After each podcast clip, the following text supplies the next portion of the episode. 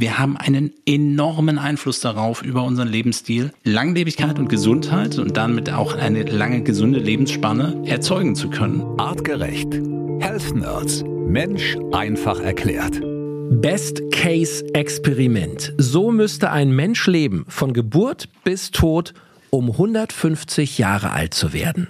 Leute, das ist unser Titel der aktuellen Health Nerds Episode und ähm, es ist eine Folge, die ist etwas länger als unsere regulären Folgen, aber ich finde, jede Minute ist so spannend. Wenn ihr diese Folge noch nicht gehört habt, macht das unbedingt.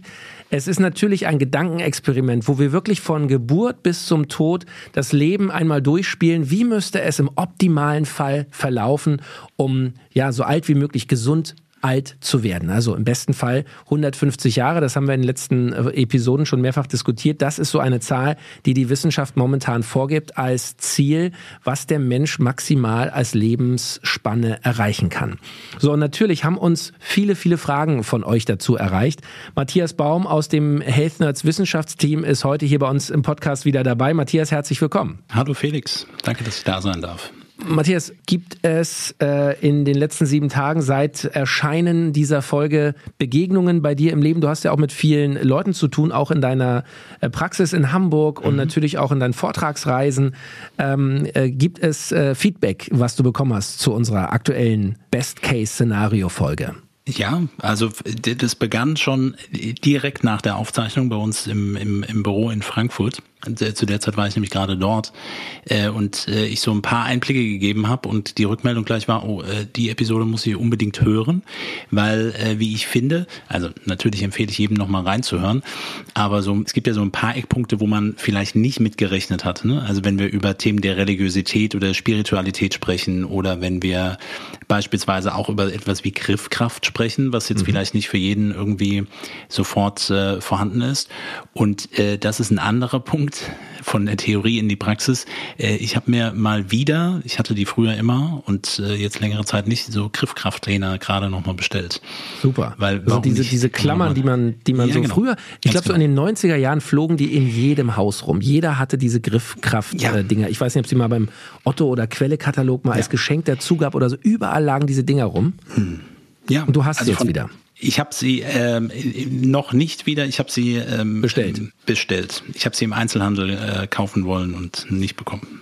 Also pass mal auf, ich habe jetzt mal gerade hier schnell bei einem großen Online-Versandhändler geguckt. Wir mhm. wollen hier keine Werbung machen, aber nur, dass ihr mal ein Gefühl bekommt. Die Dinger gibt's ab 7,95 Euro, inklusive Versand.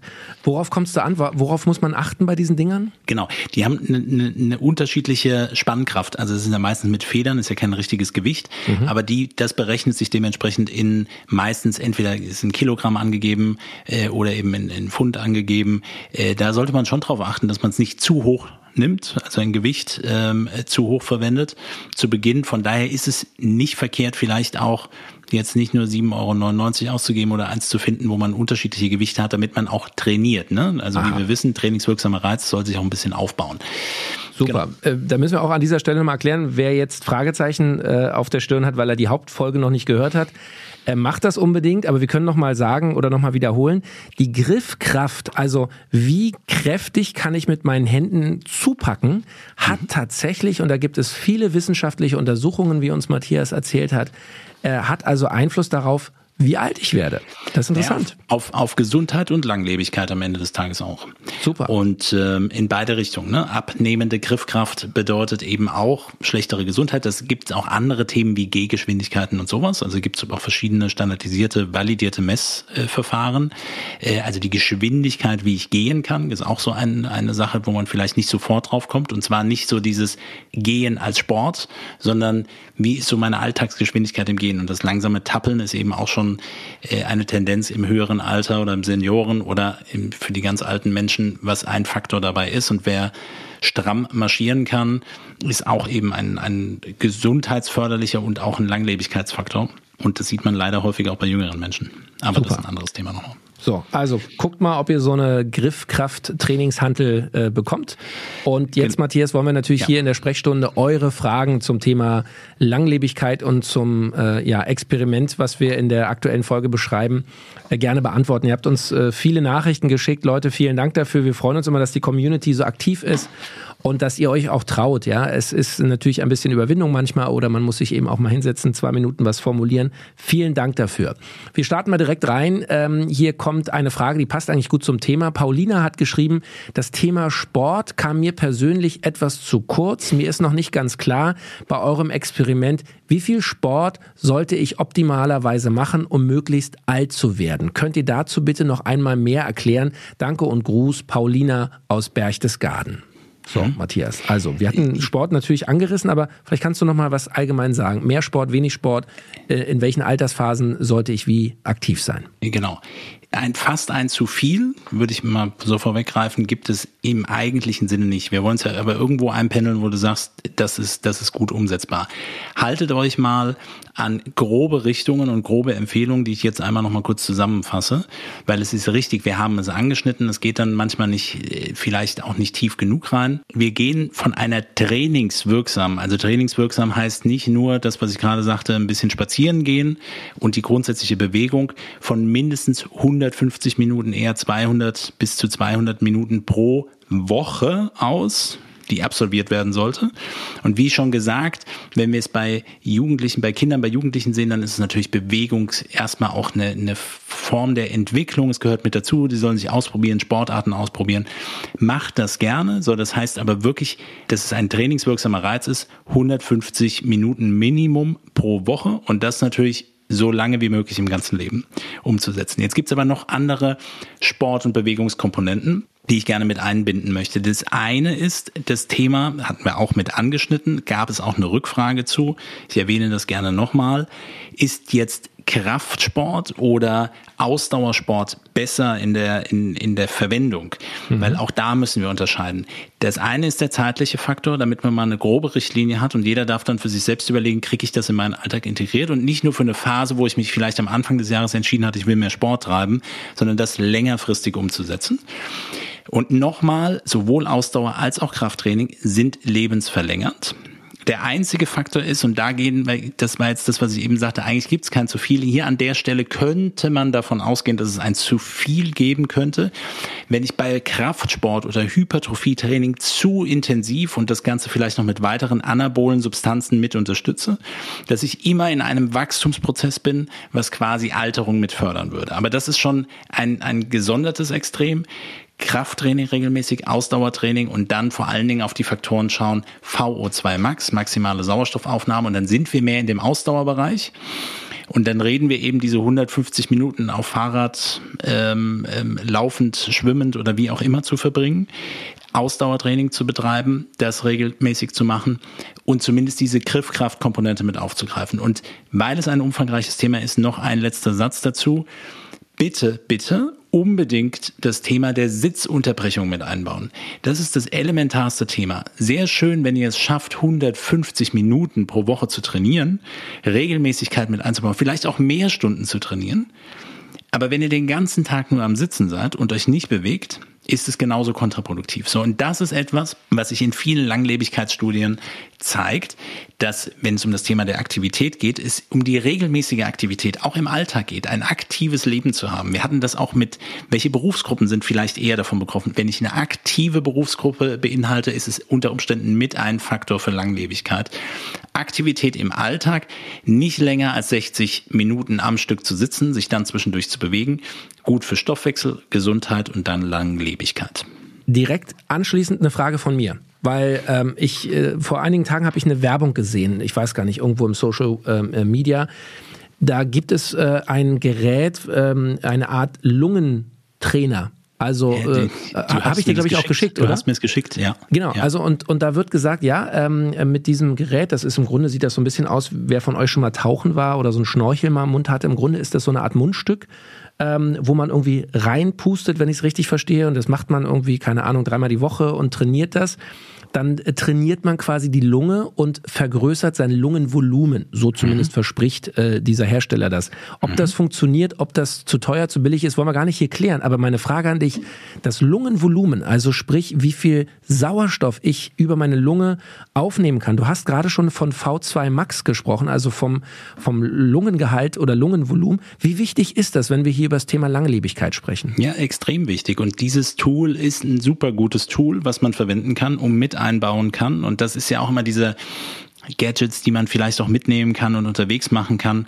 Das hat verschiedene Komponenten, die mit dazugehören. Das heißt, dieses trainierende, entweder die einatmende Komponente, die ausatmende Komponente, beide Varianten sind wichtig und auch mit zu äh, trainieren. Also die aktive Einatmung ist ja eigentlich eher das, was muskulär den aktiven Part äh, angeht. Das Ausatmen ist ja eher ein Loslassen der Muskulatur, aber ich kann das auch aktiv trainieren. Ich kann ja auch aktiv ausatmen. Das ist im Sport eben auch gesondert wichtig. Mhm. Und wie du richtig sagst, VO2 Max, maximale Sauerstoffaufnahme, wir hatten es gesagt, 3,5 Milliliter pro Minute pro Kilogramm äh, Körpergewicht mehr, reduziert um circa 13 Prozent äh, die, die Sterblichkeitsrate mit. Und ähm, das ist etwas, was man explizit nochmal auch, auch ähm, genauer messen kann, sage ich mal, mit auch äh, Spirometrie, Spiroergometrie, also unter Belastung wirklich mit dicken Masken das zu testen. Aber auch hier verweise ich wieder gerne auf andere Tools gängige äh, Watches oder sonstiges, was es gibt, die spucken so auch Informationen in die Richtung aus. Und dann wird man auch sehen, wo Trainingsentwicklungen stattfinden. Das ist ja auch schön zu erkennen, wo passiert etwas bei. Und hier haben wir wirklich einen ultimativen Faktor, wenn es darum geht, Langlebigkeit mit zu fördern. Mhm. Super. So, die nächste Frage aus der Community. Kilian hat uns geschrieben per Instagram Direct Message. Wenn ich es richtig verstanden habe, hängt mein potenzielles Alter von zwei wesentlichen Dingen ab. Von meiner Genetik und meinem Lebensstil. Kann man das in Prozenten ausdrücken? Also, wie viel macht die Genetik aus und wie viel die Umstände, wie ich lebe? Liebe Grüße, Kilian.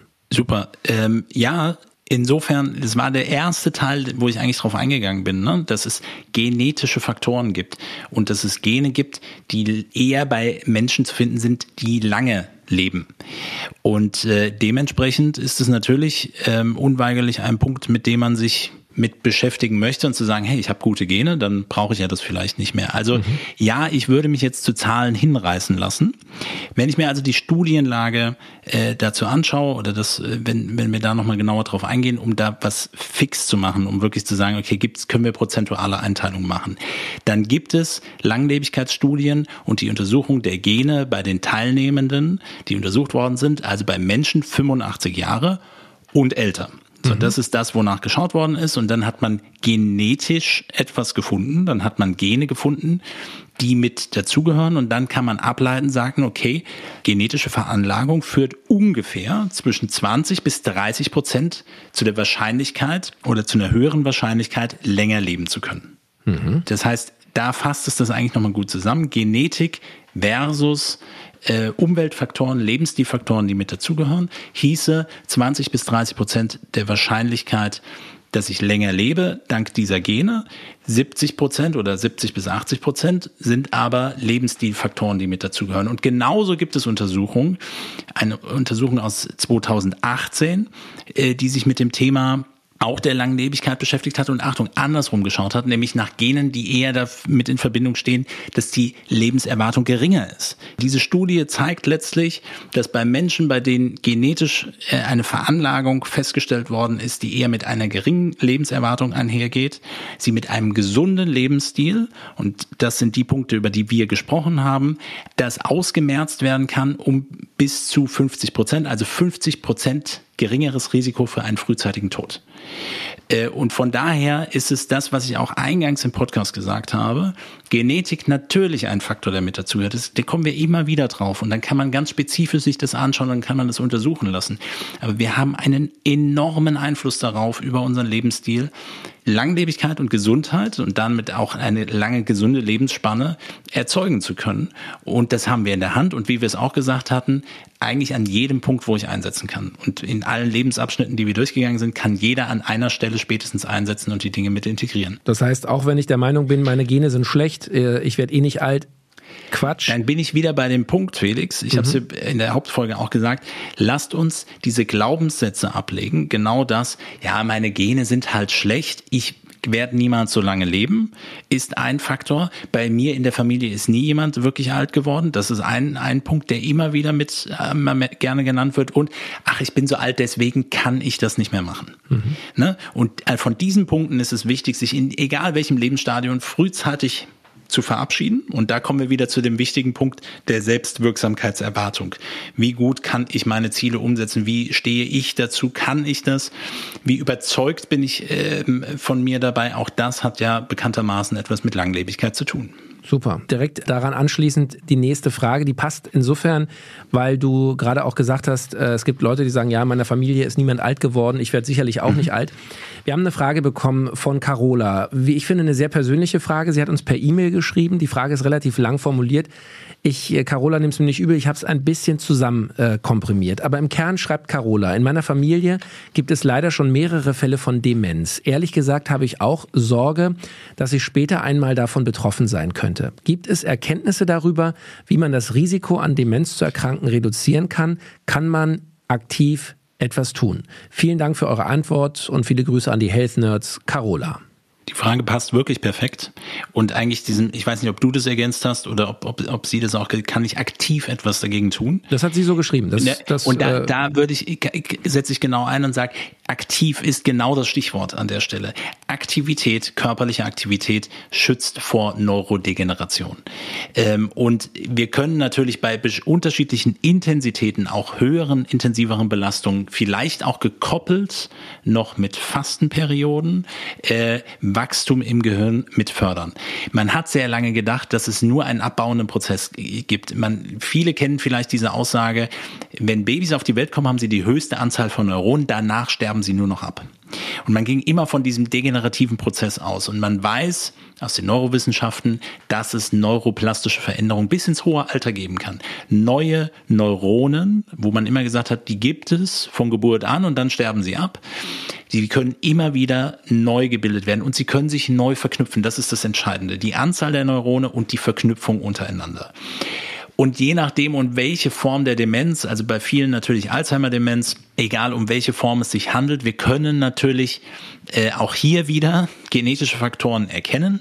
Und das ist ja etwas, was gerade wenn es so eine familiäre Häufung gibt, auch etwas ist, so das Damoklesschwert der Demenz, die mich genauso betreffen wird. Und dann hat man unter Umständen sogar einen Test gemacht und hat diese Bestätigung. Gleiches, was ich eben schon gesagt habe, nehmt die Lebensstilfaktoren mit und versucht, Dinge, die negativ sind, zu reduzieren. Ein ultra wichtiger Punkt, und da hatten wir ja auch schon drüber gesprochen, ist das Thema Alkoholkonsum. Egal wie hoch es vielleicht eingeschätzt wird, dass man sagt, dieses eine Glas Rotwein, Langlebigkeit, Blue Zones, das gehört doch irgendwie mit dazu.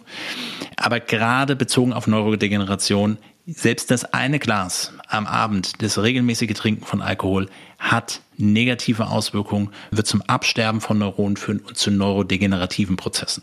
Und vielleicht, also dieses Thema ist so groß und so spannend, ähm, was man nämlich quasi alles machen kann und was die da zugrunde liegenden Mechanismen sind. Das eine ist nämlich, äh, dass unser Gehirn logischerweise in der Lage ist, Energie unfassbar gut aufnehmen zu können. Bestimmte Hirnareale, nämlich da, wo unser Gedächtnis sitzt, wo oder wo vieles mit Gedächtnis zu tun hat, dem Hippocampus. Dieser Bereich braucht auch gerne Zucker und in diesem Bereich ist der ganze Prozess insulinabhängig. Und insulinabhängig und das Insulin nicht mehr so gut funktioniert, kennen wir, das, ne, wenn wir in Richtung Diabetes denken. Und das ist quasi eine Form von Diabetes im Kopf, die entsteht. Und dann sterben auch Neurone ab. Und dann geht Gedächtnisleistung unter Umständen kaputt. Das ist ein Faktor, der mit dazu zählt. Dann haben wir so oft schon über das Thema Entzündung gesprochen. Entzündung im Darm beispielsweise, chronische Entzündung, niedriggradige Entzündung, immer wiederkehrendes Thema Entzündung. Wir haben noch nicht gesprochen über das Thema der Neuroinflammation. Das Gehirn, das genauso entzünden kann. Und das beginnt beginnt dann meistens in der Peripherie. Also Peripherie bedeutet beispielsweise im Darm, in einer Darmbarriere oder wie auch immer und wirkt sich zentral über die Blut-Hirn-Schranke im Gehirn aus. Und dann haben wir Entzündungsprozesse, die immer wiederkehrend und konstant sind und das fördert Neurodegeneration. Und von daher gibt es viele der Punkte, die wir auch schon angesprochen haben, Förderfaktoren, die mit dazu zählen, um das Ganze umzukehren und ein paar Sachen, die natürlich im Laufe des Lebens Faktoren sein können, die sich eher negativ darauf auswirken können. Aber es gibt vieles, ähm, und, und gerade der Fokus auf Neubildung von Neuronen, das heißt intensives Training, das heißt nüchtern bewegen, was mit dazu gehört, da kommen auch wieder verschiedene Adaptogene mit dazu oder Polyphenole, Also sekundäre Pflanzenstoffe wie Resveratrol hatten wir auch schon mal mit genannt. Das ist auch in dem Kontext sehr spannend. Und natürlich stoffwechselbezogen, Insulinstoffwechsel optimieren. Also ganz viele spannende Punkte. Lass uns doch mal Folgendes machen, weil ich glaube, das Thema Demenz und Alzheimer, Vergesslichkeit, äh, äh, Degeneration äh, des Gehirns, das äh, ist ein Thema, was uns medial, äh, so kommt es mir zumindest vor, immer wieder auch begegnet. Ob es Prominente sind, die, die äh, Bruce Willis fällt mir gerade beispielsweise ja. ein, ja. Vielleicht ähm, lass uns doch dazu auch mal eine Folge machen. Ich glaube, das ist ein Thema, wo wir hier bei den Health Notes gut drüber sprechen können. Ähm, lass uns doch eine Alzheimer, Demenz, Degenerations, Gehirnfolge machen, um wirklich mal tiefer einzusteigen in dieses Thema. Super. Ist ein super spannendes Thema, dann können wir auf die Frage auch nochmal eingehen. Prima. Also Carola, vielen Dank und äh, im Grunde die Kernbotschaft, wenn ich Matthias richtig verstehe, nicht davon beeinflussen lassen, dass äh, eventuell in deiner Familie schon viele äh, Leute eben auch an Demenz äh, leiden ähm, und jetzt denken, das wird mich auch treffen, sondern äh, break the rules, ja, think positiv und äh, tu aktiv etwas dagegen und äh, ergib dich nicht dem vermeintlichen Schicksal, denn äh, ob du das bekommst oder nicht, das ist noch lange nicht entschieden. Regulier Super. die Neuroinflammation, beweg dich und Ernährungsthemen. Gehen wir gehen nochmal ganz spezifisch drauf ein. Prima. Äh, Matthias, mit dem Blick auf die Uhr, wir wollen ja, ja. hier in der Sprechstunde auch äh, schnell zum Punkt kommen und äh, nicht zu äh, lang und zu intensiv ähm, das immer ausweiten. Mhm. Lass uns eine Frage noch reinnehmen. Wir haben noch viele andere. Wir werden alle Fragen natürlich beantworten, dann per Mail. Aber eine Frage würde ich gerne noch kurz von dir beantwortet haben wollen. Ähm, Sven hat uns geschrieben, auch bei Instagram Direct Message. Welche Rolle spielt Schlaf in Bezug Bezug auf ein langes Leben. Also sollte ich eher viel oder wenig schlafen?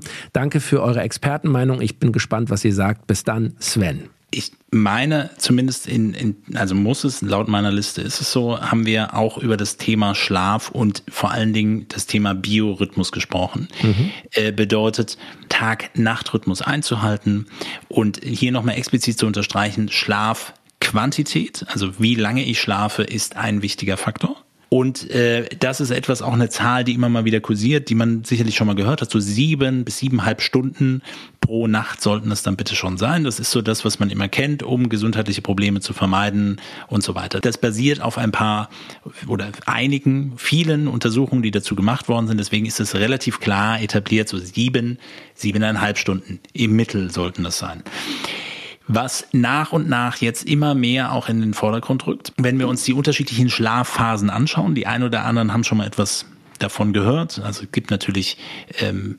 Schlafphasen, Einschlafphasen, es gibt Tiefschlafphasen, es gibt sogenannte REM-Schlafphasen, das hat man schon mal ge äh, gehört. Da geht es um das äh, Rapid Eye Movement ähm, und es gibt Non- REM-Schlafphasen, wo das eben nicht stattfindet, wo aber eine unterschiedliche Gehirnaktivität stattfindet. Worauf ich hinaus will, ist, wir müssen jetzt nicht jede einzelne Schlafphase durchgehen, wobei das sicherlich auch nochmal ähm, ein, ein interessanter Aspekt wäre, um Schlaf nochmal genauer auseinanderzunehmen. Ähm, ich will jetzt nicht die nächste Episode nochmal da, damit aufgreifen. Wir haben zum Thema Schlaf auch schon eine wir Episode haben, gemacht. Wir haben eine gemacht, ja. äh, wo wir auch vor allen Dingen auch Rundumfaktoren, was das mit berücksichtigt, so tief in die Schlafphase sind wir nicht eingestiegen und wie man sie mit beeinflussen kann und ähm, wie wichtig sie auch für das Thema Gesundheit sind. Aber ein paar Eckpunkte dazu. Das heißt, Warum sind diese Schlafphasen jetzt für den Moment gerade wichtig? Weil wir dabei von Qualität des Schlafes sprechen. Und ihr kennt vielleicht viele Leute, die abends ins Bett gehen und vielleicht sogar auch mit einer gewissen Regelmäßigkeit abends ins Bett gehen und am nächsten Morgen irgendwie nicht gut aus dem Bett kommen. Sondern die mhm. eine Variante ist natürlich zu sagen, Achtung, schau dir die Schlafhygiene an. Bitte Blaulichtfilter anstellen. Äh, vielleicht produzierst du nicht genügend Melatonin, vielleicht produzierst du am Morgen nicht genügend Cortisol. So, das sind so ein paar Dinge, die man häufig kennt. Aber die Frage ist auch, komme ich in meine verschiedenen Schlafphasen eigentlich rein und ist das in den, dann zwar wieder auch quantitativ in den richtigen Verhältnissen, aber findet das statt? Also stimmt die Schlafqualität?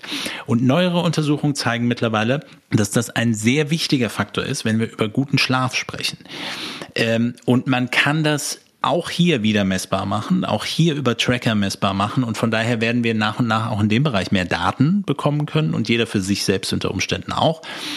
Und kurzum, um jetzt nicht zu tief reinzugehen, was ich sagen wollte, Qualität und Quantität sind beides Faktoren, die mit dazugehören und ja, es ist un unfassbar wichtig, wenn nicht sogar einer der elementarsten Punkte bei den ganzen Sachen, immer auch wenn wir über Gesundheit sprechen, dass der Biorhythmus, und da gibt es natürlich verschiedene Biorhythmen, ich weiß, aber der Tag-Nacht-Rhythmus, der zirkadiane Rhythmus auch wirklich eingehalten wird. Und eingehalten heißt, auch hier haben wir eine gewisse Genetik, das heißt, wie nehmen wir Hell- und Dunkelphasen wahr, was passiert, welche Hormone werden produziert und daran sollten wir halten. Und so gerne ich empfehle, Dinge intermittierend zu machen, also intermittierend zu fasten oder auch das Trinken nicht immer regelmäßig durchzusetzen oder eben Sitzunterbrechung zu machen, sich regelmäßig zu bewegen, zwischendurch Veränderung, Abwechslung einzubauen, flexibel zu reagieren, bitte nicht beim Biorhythmus tun. Also es hilft nicht äh, zu sagen, oh, super cool, dann schlafe ich halt heute mal von neun und morgen dann mal von 23 Uhr und dann um zwei Uhr oder wie auch immer sozialer Jetlag, der entsteht, gerade am Wochenende, ne, wenn Menschen dann gerne ausgehen, feiern und morgens zu lange schlafen.